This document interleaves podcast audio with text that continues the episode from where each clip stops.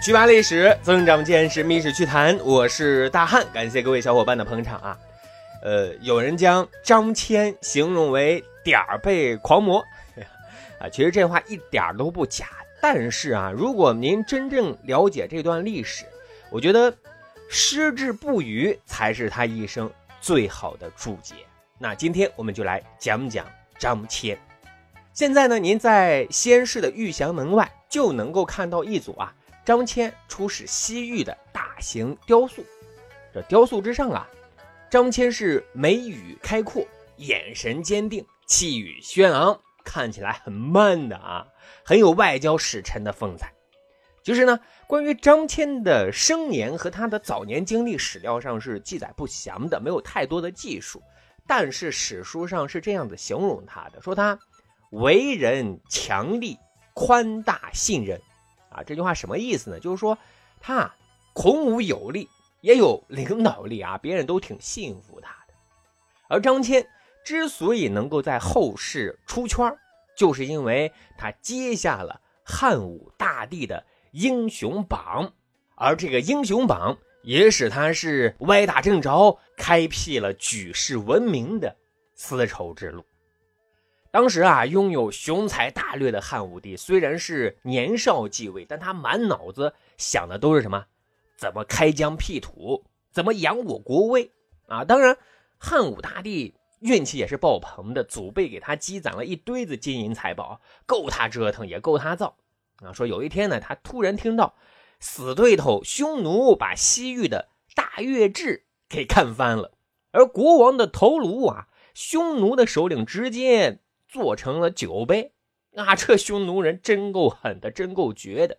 啊，此时一直就想着灭掉匈奴的汉武大帝就盘算着，匈奴这回啊，铁定是把大月支给激怒了，何不趁机跟大月支联合干掉匈奴呢？可是所谓啊，理想很丰满，现实很骨感，因为西域的这片土地在当时对于大汉朝而言太过陌生了。大月之具体在哪，无人能知啊！只知道那是一片荒凉而广阔的区域，而匈奴的势力也在此地不断的渗入，真可谓前路漫漫，生死未卜呀！哎，于是呢，汉武大帝就悬挂英雄榜，招募天下英豪，谁能够出使大月支？啊，此时呢，张骞。就接下了英雄榜，从此他就站立在了历史大舞台的聚光灯前。公元前一百三十八年，这一年是需要大家铭记的一年，因为张骞就是在这一年带着一百多人浩浩荡荡前往西域的，去出使那个只知道名字的国家。此行他应该是做好了应对各种问题和困难的精神准备。啊，明天迎接他的到底是凶险还是黎明？也许只有明天他才能知道呀。当张骞一行跨出国门，继续向西行进的时候，结果，嘿哈，就与匈奴的骑兵碰了一个面对面。啊，因为寡不敌众，张骞就被匈奴人给逮捕了。匈奴人很有意思啊！当得知张骞一行的意图，他们没杀没剐，哈，只是将张骞他们给看管起来，而且是高配版的看管，给他们分牛羊，给他们分田舍，甚至给他们分配媳妇儿，哈，唯独就是不能离开这个看管他的地方。他们用这样的方式去囚禁、去同化张骞，瓦解他们的意志，也瓦解大汉联合大月支的企图。可是各位。一个人最难能可贵的品质是什么？那绝对是不忘初心。温柔的折磨比痛快的死去是更令人抓狂的。而在这个过程当中，张骞一直保持本色，持汉节而不失，更没有忘记自己的使命跟责任。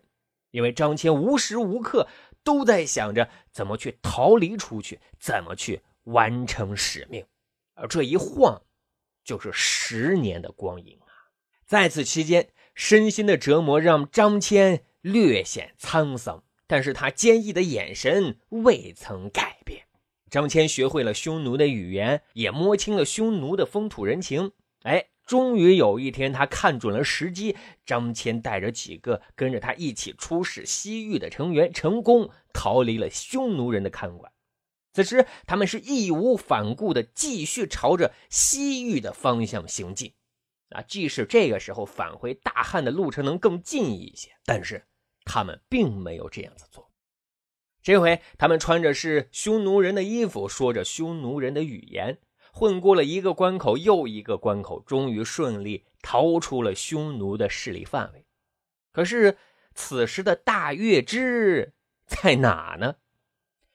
十年的时间啊，整个政治格局已经发生了翻天覆地的变化。大月支其实挺背的啊，先是让匈奴给了当头一棒，紧接着乌孙国又干翻了大月支。这大月支被逼得走投无路，只能是继续往西撤。当张骞啊打听到大月支继续西迁的故事之后啊，他毅然决然继续向西行进。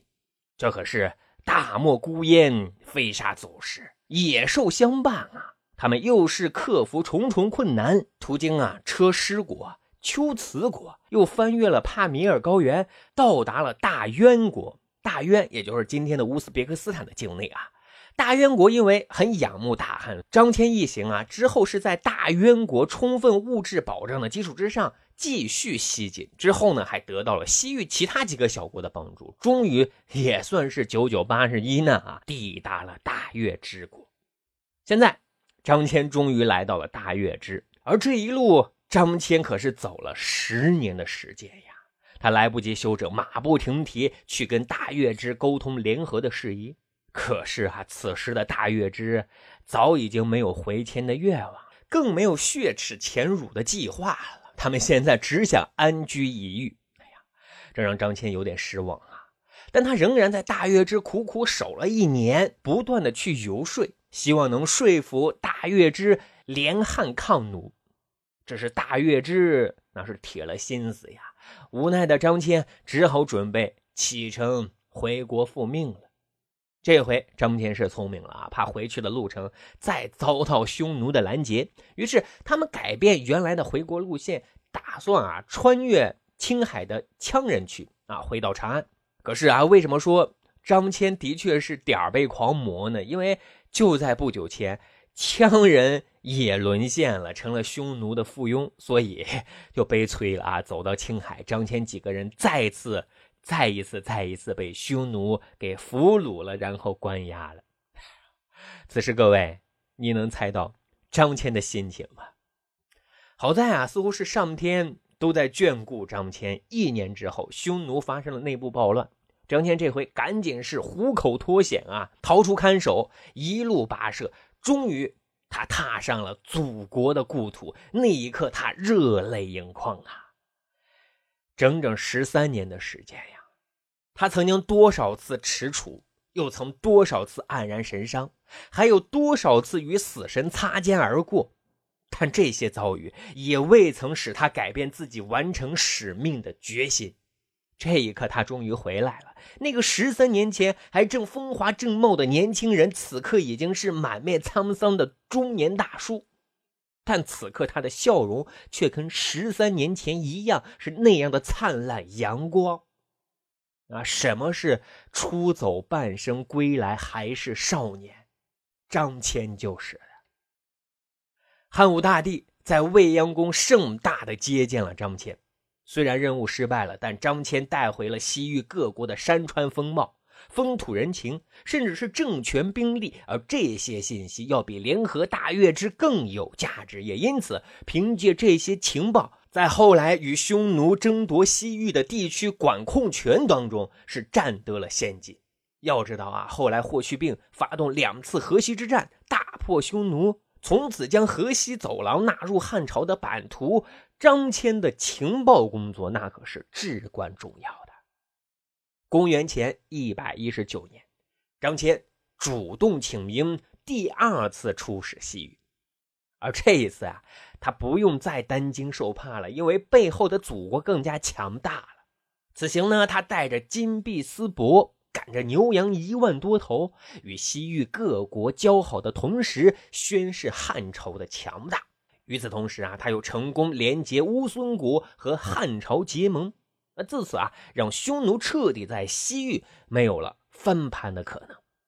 在回程的路上，他又带着葡萄呀、核桃、木须、石榴、胡萝卜等等西域特产回到了大汉朝。而就这样，两次西域之行，它的实际意义已经远远超出了原本的军事价值。我们用司马迁的话来形容，就是凿空了一条大汉与西域的通道，链接了中亚和西亚。而这条通道，那是张骞仅凭惊人的毅力、矢志不渝的志向，一双脚穿敌国、过戈壁、翻葱岭、跋山涉水换来的。而这条路就被我们称之为举世闻名的丝绸之路。时至今日，它仍然焕发着勃勃生机。公元前一百一十四年，张骞去世了。而数十年之后，西域也成为中华版图的一部分，从此永不分割。回顾张骞的一生，真是波澜壮阔。所谓的点儿背狂魔，更多衬托的是他一生的精气神，一种不可磨灭的意志。而这种意志，正是人性最光辉的使命感。致敬，出走半生，归来还是少年的。张骞，好，这就是咱今天要讲的《密史趣谈》。咱还有一个趣吧历史的小分队，如果您对历史边角料感兴趣，欢迎大家关注十里铺播客频道微信公众号，然后回复数字一就可以添加大汉的个人微信。经过简单审核之后啊，大汉呢就会邀请您进入这个小分队当中，咱就可以谈天谈地聊历史段子。本期节目就是这样，感谢收听，咱下期再会喽。